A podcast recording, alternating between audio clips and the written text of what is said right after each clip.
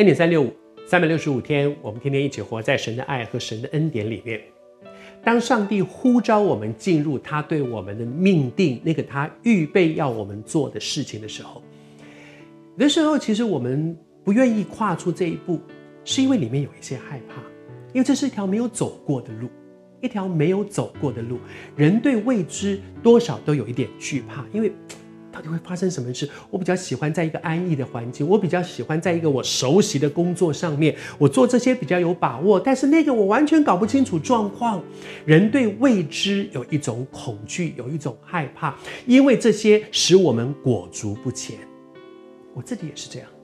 我三十四岁的时候，神呼召我离开我原来的工作，进入教会，成为一个传道人。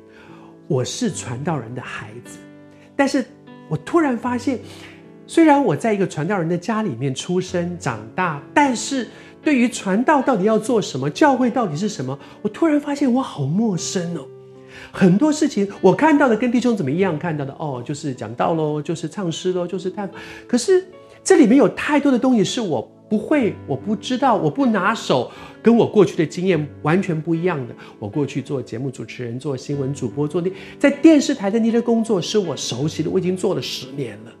可是进入教会，我不知道哎，不知道怎么做传道人，我不知道，我不知道怎么样能够把一篇我读的圣经变成一篇道讲给大家听，我不会。虽然我曾经以为我太熟悉教会，我从小在这里长大，我什么都知道。但是当我突然要回应神的时候，我里面有个很深的惧怕，说：“天哪，这是什么样的生活啊？我我我我要我要进入一个这么这么没有把握的一个工作吗？”其实，当耶利米这段时间我们分享耶利米，上帝呼召他进入神对他生命的命定的时候。他也有一个很深的惧怕，可是神怎么对他说呢？我好喜欢这段话。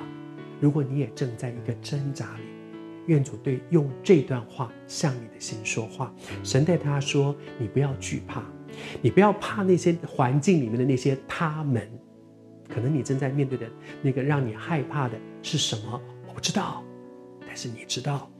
神说：因为我与你同在，我要拯救你。”谢谢主，神对我们说：“我可以不怕，是因为主在，这一位全能的神在，这一位永在的父在，他全能，而且他是爱你的爸爸，是永在的父。